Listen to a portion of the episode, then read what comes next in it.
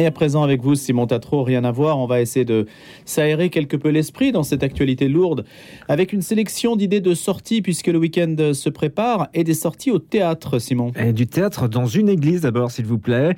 À venir dans quelques jours, un spectacle d'humour à l'église Saint-Honoré-des-Laux, dans le 16e arrondissement de Paris. Ça sera le 29 septembre, et vous sera proposé Monsieur le curé fait sa crise. C'est adapté du roman de Jean Mercier. Très amusant. Oui, très drôle, très caustique. Alors, c'est vrai qu'une messe ou un concert de musique religieuse dans une église, c'est monnaie courante, mais un spectacle d'humour pour le moins original pour le coup. Alors un mot peut-être euh, de ce que ce spectacle a à nous dire Alors, comme je vous l'ai dit, c'est une adaptation du best-seller de Jean Mercier qui était sorti en 2016 et qui interpelle avec humour les personnes investies de près ou de loin dans la vie d'une paroisse. Une fable passionnante, drôle et qui fait du bien, où on rit, où on se retrouve, où on éveille subtilement les consciences sur les réalités de la vie d'un prêtre en paroisse. Monsieur le curé fait sa crise, donc ce spectacle à l'église Saint-Honoré-des-Laux, c'est juste une représentation, une seule? Non, le spectacle va ensuite partir en tournée, tournée des églises évidemment. Alors, je peux vous donner quelques dates. Le 14 octobre à Cholet, église du Sacré-Cœur, le 18 et le 19 octobre à Versailles, église Saint-Symphorien, le 20 octobre à Agnières, église Notre-Dame du Perpétuel Secours. Et les spectacles mettant en scène un représentant de l'église ont plutôt le vent en poupe, semble-t-il, en ce moment, Simon. Oui, parce qu'il y a un autre spectacle en ce moment, c'est l'adaptation de la bande dessinée de Maester, Sœur Marie-Thérèse des Batignolles. Alors, c'est la religieuse la plus rock'n'roll qui soit. Elle boit, elle fume, elle danse, elle chante, elle cogne. Elle va se faire dans ce spectacle béatifiée par le pape François. Eh bien voilà, deux idées de spectacle à retrouver donc Monsieur le curé fait sa crise et Sœur Marie-Thérèse des Batignolles. C'est à retrouver donc dans les églises et c'est ça l'originalité de ce spectacle. Merci Simon Tatro. À présent, on va parler de la une de Paris Notre-Dame et c'est Charlotte Reynaud qui va nous en parler, rédactrice en chef de l'hebdomadaire de l'Église à Paris. Bonjour Charlotte. Bonjour Louis. On va commencer par un grand reportage sur la journée des Bernardins du 7 septembre qui commémorait les 80 ans de la rafle du Veldiv. Oui, tout à fait. Euh, il y avait une grande journée où le thème était 1942, euh, les églises face à la persécution des Juifs. Et euh, il y avait de nombreuses tables rondes avec beaucoup d'intervenants, comme par exemple le rabbin Raïm Corsia, monseigneur Éric de Moulin-Beaufort en tant que président de la conférence des évêques de France, et puis aussi le, le, pasteur. le pasteur, excusez-moi, son nom m'échappe. Euh, bon, il y avait un pasteur en tout cas. Exactement, euh, exactement, et qui ont donc euh, voilà euh, parlé longuement et fait une journée qui s'est terminée par un hommage au Panthéon. Et cette cette journée des Bernardins, une, une journaliste de Paris Notre-Dame y était. Elle a donc fait un reportage et elle a pu aussi se rendre à l'exposition euh, qui est organisée euh, en parallèle, euh, qui s'appelle À la grâce de Dieu et qui est exactement sur le même thème, c'est-à-dire l'attitude des églises de France face à la persécution des Juifs et qui permet de, de voir beaucoup d'archives de, et de textes précieux à ce sujet. C'est une exposition qui continue en ce moment Oui, elle a lieu jusqu'au 26 février. Elle est au mémorial de la Shoah donc à Paris. Dans le voilà. En écho justement à cette journée des Bernardins, donc du 7 septembre, dont vous parlez dans les pages de Paris Notre-Dame. Apparemment, maintenant aussi, il y a un autre. Il y a hum, un autre événement, ce sont les 100 ans de la présence des oratoriens à Saint-Eustache. Il y a un anniversaire, voilà, c'est le mot que je cherchais. Exactement. Euh, les oratoriens euh, ont, sont, arrivés à la paroisse de Saint-Eustache en 1922. Euh, donc voilà, ça fait 100 ans. Et le dimanche 25 septembre, ils proposent une journée spéciale pour commémorer leur arrivée, avec évidemment une messe solennelle présidée d'ailleurs par monseigneur Michel Guéguin, qui est vicaire général du diocèse de Paris, et puis un, un temps festif et des, et des conférences sur ce sujet. Tout le monde est convié? Alors tout le monde est convié, euh, évidemment, bien sûr. C'est un événement qui est tout à fait euh, ouvert à tous. Et ça se permettra de voilà de se pencher sur euh, le charisme et puis l'héritage de la congrégation de, de l'oratoire de Jésus. L'église Saint-Eustache, donc au cœur de Paris, 100 ans de présence des oratoriens, c'est le 25 septembre. Et c'est aussi à lire dans les pages de PND. La journée diocésaine avec les sourds et les malentendants, c'est à Saint-Médard. Oui, euh, ça a été l'occasion de proposer à Saint-Médard, en tout cas, euh, une première messe en langue des signes. Euh, L'un des prêtres de Saint-Médard euh, s'est formé pendant un an à, ce, langage, par les mains donc, pour pouvoir encore mieux intégrer tout simplement les, sourds et les malentendants à, la liturgie. Et cette messe est amenée à se reproduire tous les mois à Saint-Médard. Et ça, c'est une nouveauté Alors, en tout cas, Saint-Médard, c'est une nouveauté. Et ça correspondait, Charlotte Reynaud, à un, besoin particulier. Il y a, il y a vraiment aujourd'hui peut-être une démarche proactive à l'égard des personnes qui ne peuvent peut-être pas suivre la messe parce qu'elles n'entendent pas tout simplement. Ah oui, tout à fait. De toute façon, c'était d'ailleurs une journée diocésaine, donc c'est porté par le par le diocèse. Euh, on sait que donc c'est le père Casala, il s'est formé il y a un an, donc c'est un projet qui est porté depuis euh, quand même euh, plusieurs mois et peut-être plusieurs années. Et pour cette première messe, il y avait quand même une soixantaine une soixantaine de personnes qui sont venues spécialement parce que c'était une messe en langue des signes. Le portrait d'un nouveau curé à présent, et c'est un Salésien de Don Bosco oui, c'est le père euh, Xavier Ernst qui euh, donc devient, euh, alors on dit administrateur pour un an, mais c'est l'équivalent de, curé, qui devient donc administrateur de la paroisse Saint-Jean-Bosco dans le 20e. c'est un Salésien qui vient de qui vient de Belgique et son, son portrait est assez haut en couleur puisque c'est un un prêtre qui, qui manie l'humour et qui nous a aussi présenté deux, deux, fidèles euh, pas comme les autres, à savoir euh, deux poules. Il y a deux poules dans le jardin. Et je, ne résiste pas au plaisir de vous partager les noms puisque c'est Jean Poule 2 et Nuggets. Ah ben voilà, effectivement, euh, le Salésien de Don Bosco a, de l'humour avec ses, ses, paroissiens un peu spéciaux. Et puis peut-être, alors encore un reportage, il y en avait un tout à l'heure sur la journée des Bernardins, à présent c'est à Notre-Dame des Victoires. Oui, Notre-Dame de Victoire porte cette, cette initiative depuis euh, plusieurs, euh, plusieurs mois également. Euh, mais donc, elle propose un, mémorial de la consolation, c'est-à-dire un lieu où les parents qui ont perdu un enfant pendant la grossesse, un enfant qui n'a jamais vu le jour, peuvent inscrire le prénom euh, de cet enfant dans, dans, un, dans un registre, euh, laisser une intention de prière. Et en fait, euh, lors des, des, des, fêtes mariales, il y a une veillée de prière tout particulière qui est particulièrement organisée à cette intention-là. Et c'est à Notre-Dame des Victoires, donc pour la, les enfants qui n'ont pas vu le jour, cette veillée de prière à retrouver aussi dans les pages de Paris Notre-Dame. Et un dernier point, on retourne à Saint-Eustache avec en toile de fond la reine Elisabeth II. Et oui, euh, pour rendre hommage à sa façon, Paris Notre-Dame a rendu euh, accessible euh, un reportage qui avait été fait en 2004 lors de la venue de la reine Elisabeth II et du prince Philippe à Saint-Eustache. Et donc le reportage est de nouveau accessible sur le site parisnotredame.fr. Voilà, pour ceux qui aiment Elisabeth II, ce qu'elle a représenté, ce qu'elle représente peut-être toujours, qui ont un attachement, les médias en parlent beaucoup.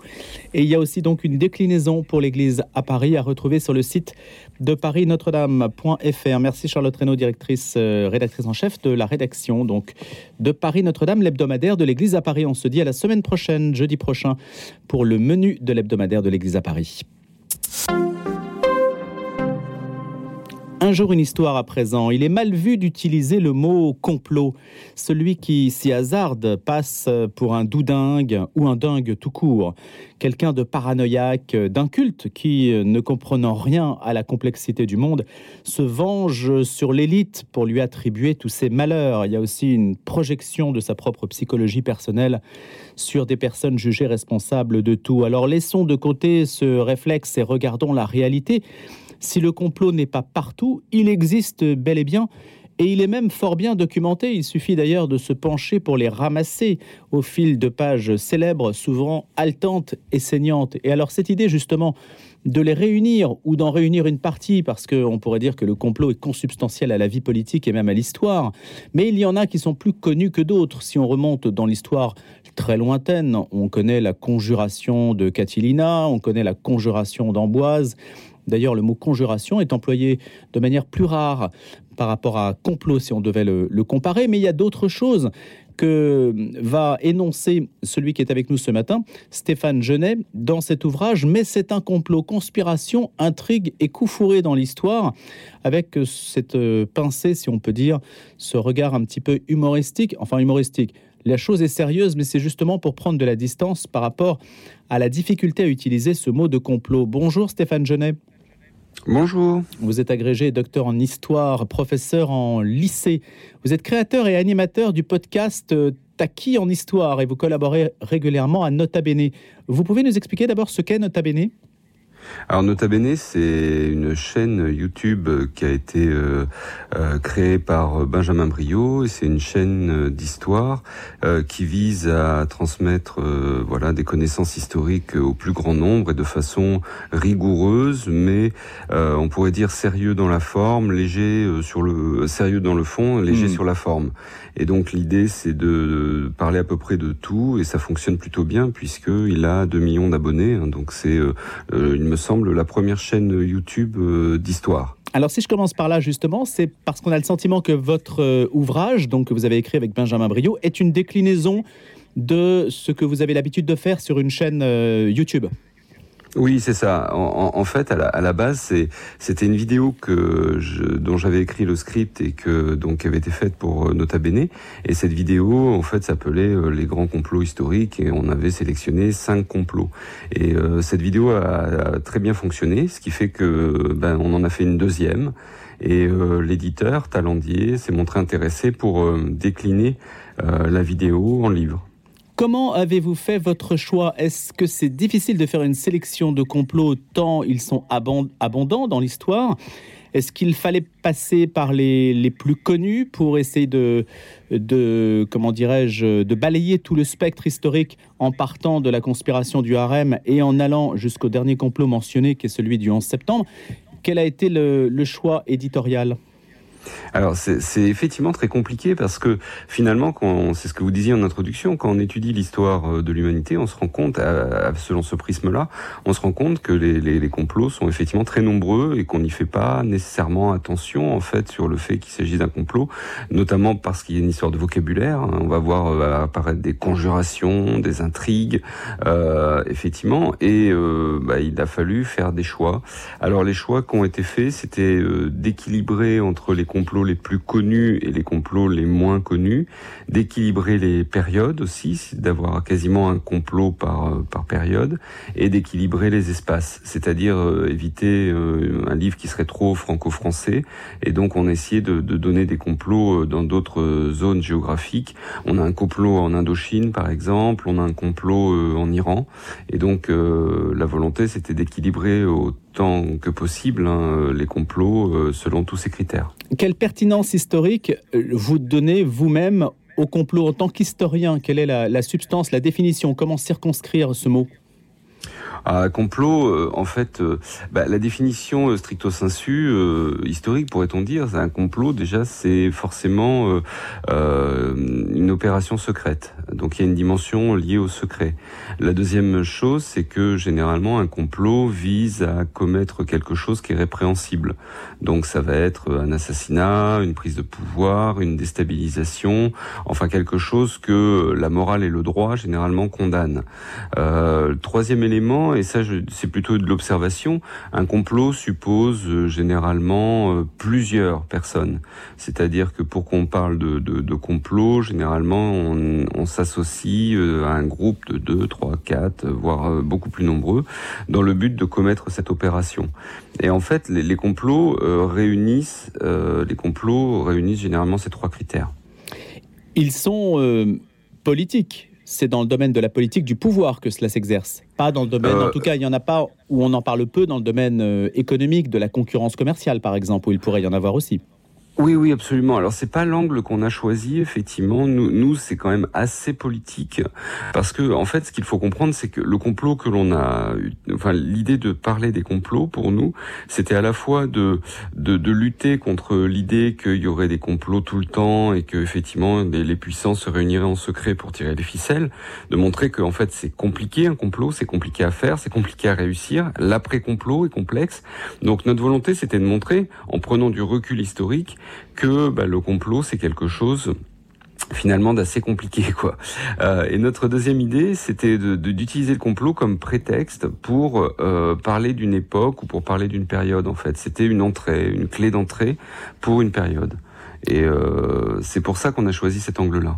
Il y a le 9 Thermidor, l'arrestation de Robespierre. Il n'y a pas l'arrestation de Louis XVI par exemple. Oui, bah oui. Alors l'arrestation de Louis XVI, euh, en ce sens, euh, il n'y a pas vraiment de complot derrière l'arrestation de Louis XVI, c'est-à-dire que euh, celle de Varennes, vous voulez dire Oui, d'une manière générale, en fait, la fin de la monarchie, vous ne l'attribuez pas à, aux intrigues d'une minorité. Non, bah ça c'était la théorie de l'abbé Baruel, hein, euh, euh, qui d'ailleurs était un des premiers euh, théoriciens du complot moderne, pourrait-on dire, mhm. qui évoquait la Révolution française comme une sorte de complot maçonnique. non, on va pas du tout sur ce terrain-là parce que bon, historiquement, c'est pas fondé en fait. Est-ce qu'à la base de tous les régimes et de tous les de tous les changements de régime, il y a nécessairement une minorité qui remplace une autre minorité? Oui, bah on observe, on observe des mécanismes comme ça, où euh, parfois, effectivement, euh, vous savez, c'est la définition même de révolution. Hein. Une révolution, c'est un tour sur soi-même, hein. donc euh, forcément, on a toujours le remplacement par quelqu'un d'autre. Hein. On l'a vu avec 1789, quand la bourgeoisie finalement remplace les, les, catégories privilégiées. oui, bon, c'est des, des, mécanismes qui peuvent s'observer effectivement. Mais après, ce que l'on voit surtout, et ce qu'on a essayé de montrer dans notre livre, c'est que le complot étant par essence difficile à réussir, euh, souvent euh, il aboutit à des résultats contraires. Et on a montré à plusieurs reprises, dans plusieurs chapitres, que finalement euh, l'après-complot soit renforce le pouvoir qui était menacé par le complot, soit finalement donne un résultat totalement autre que ce qui était espéré par les comploteurs. quand Jules César est assassiné, c'est absolument pas la République qui est restaurée, c'est au contraire le Principat avec Auguste, c'est-à-dire l'Empire finalement. Euh, quand le petit lors du petit Clamart, on tente de tuer le général de Gaulle, euh, non seulement ça échoue, mais en plus le général de Gaulle va utiliser finalement cet attentat contre lui pour euh, faire passer une réforme institutionnelle visant à faire élire le président au suffrage universel. Donc en fait, ça s'observe que le complot, bah, ça reste une matière quand même très explosive. Quelle analyse faites-vous, euh, Stéphane Genet? Quelle analyse faites-vous du complotisme en soi? Ah, le complotisme, le complotisme, c'est, euh, je dirais, euh, déjà ça part d'une bonne chose, c'est-à-dire de la, quête de la vérité. Le problème, c'est qu'on se trompe dans les analyses et on part du principe que finalement tout est complot et que on cherche à nous cacher des choses et à ne pas révéler euh, des informations. Euh, bon, bah, l'analyse historique qu'on a pu faire montre que, bah, par exemple, des complots dans l'histoire, ils sont très bien connus, comme vous l'avez dit, ils sont documentés. Euh, voilà, on a toutes les informations possibles pour les connaître. Donc déjà, des complots historiques en eux-mêmes, ils sont pas vraiment cachés. Quant aux complots contemporains, euh, et donc d'imaginer qu'il y aurait des, des, des, choses secrètes, à l'ère de l'information, des nouvelles technologies, des réseaux sociaux, ça paraît quand même assez hautement improbable qu'on puisse dissimuler euh, des, des opérations Je pense qu'il faut y voir une volonté de se rassurer avec des explications simples. En fait, face à des problèmes qui sont éminemment complexes, on va chercher des explications simples visant à donner euh, bah voilà, des explications et des choses qui permettent de comprendre le monde avec une grille d'analyse qui serait euh, réconfortante, quoi, parce que bah, forcément, ça, ça va plus vite euh, de dire que bah, c'est une affaire de big pharma ou euh, ou de, de sociétés secrètes ou pourquoi pas des juifs qui contrôleraient le monde. Enfin, voilà, c'est ce genre de discours complotiste, plutôt que d'aller dans les, les causes profondes qui sont évidemment toujours très compliquées et qu'on peut analyser grâce à vous à la lumière de cet ouvrage qui s'appelle Mais c'est un complot avec un point d'exclamation. Donc on, mesure aussi la, déclinaison, comme je le disais au départ, de l'esprit de la chaîne à laquelle vous participez, Nota Bene. C'est aux éditions Talendier. Merci Stéphane Genet de nous en avoir parlé ce matin, de ces conspirations, ces intrigues et ces coups fourrés dans l'histoire.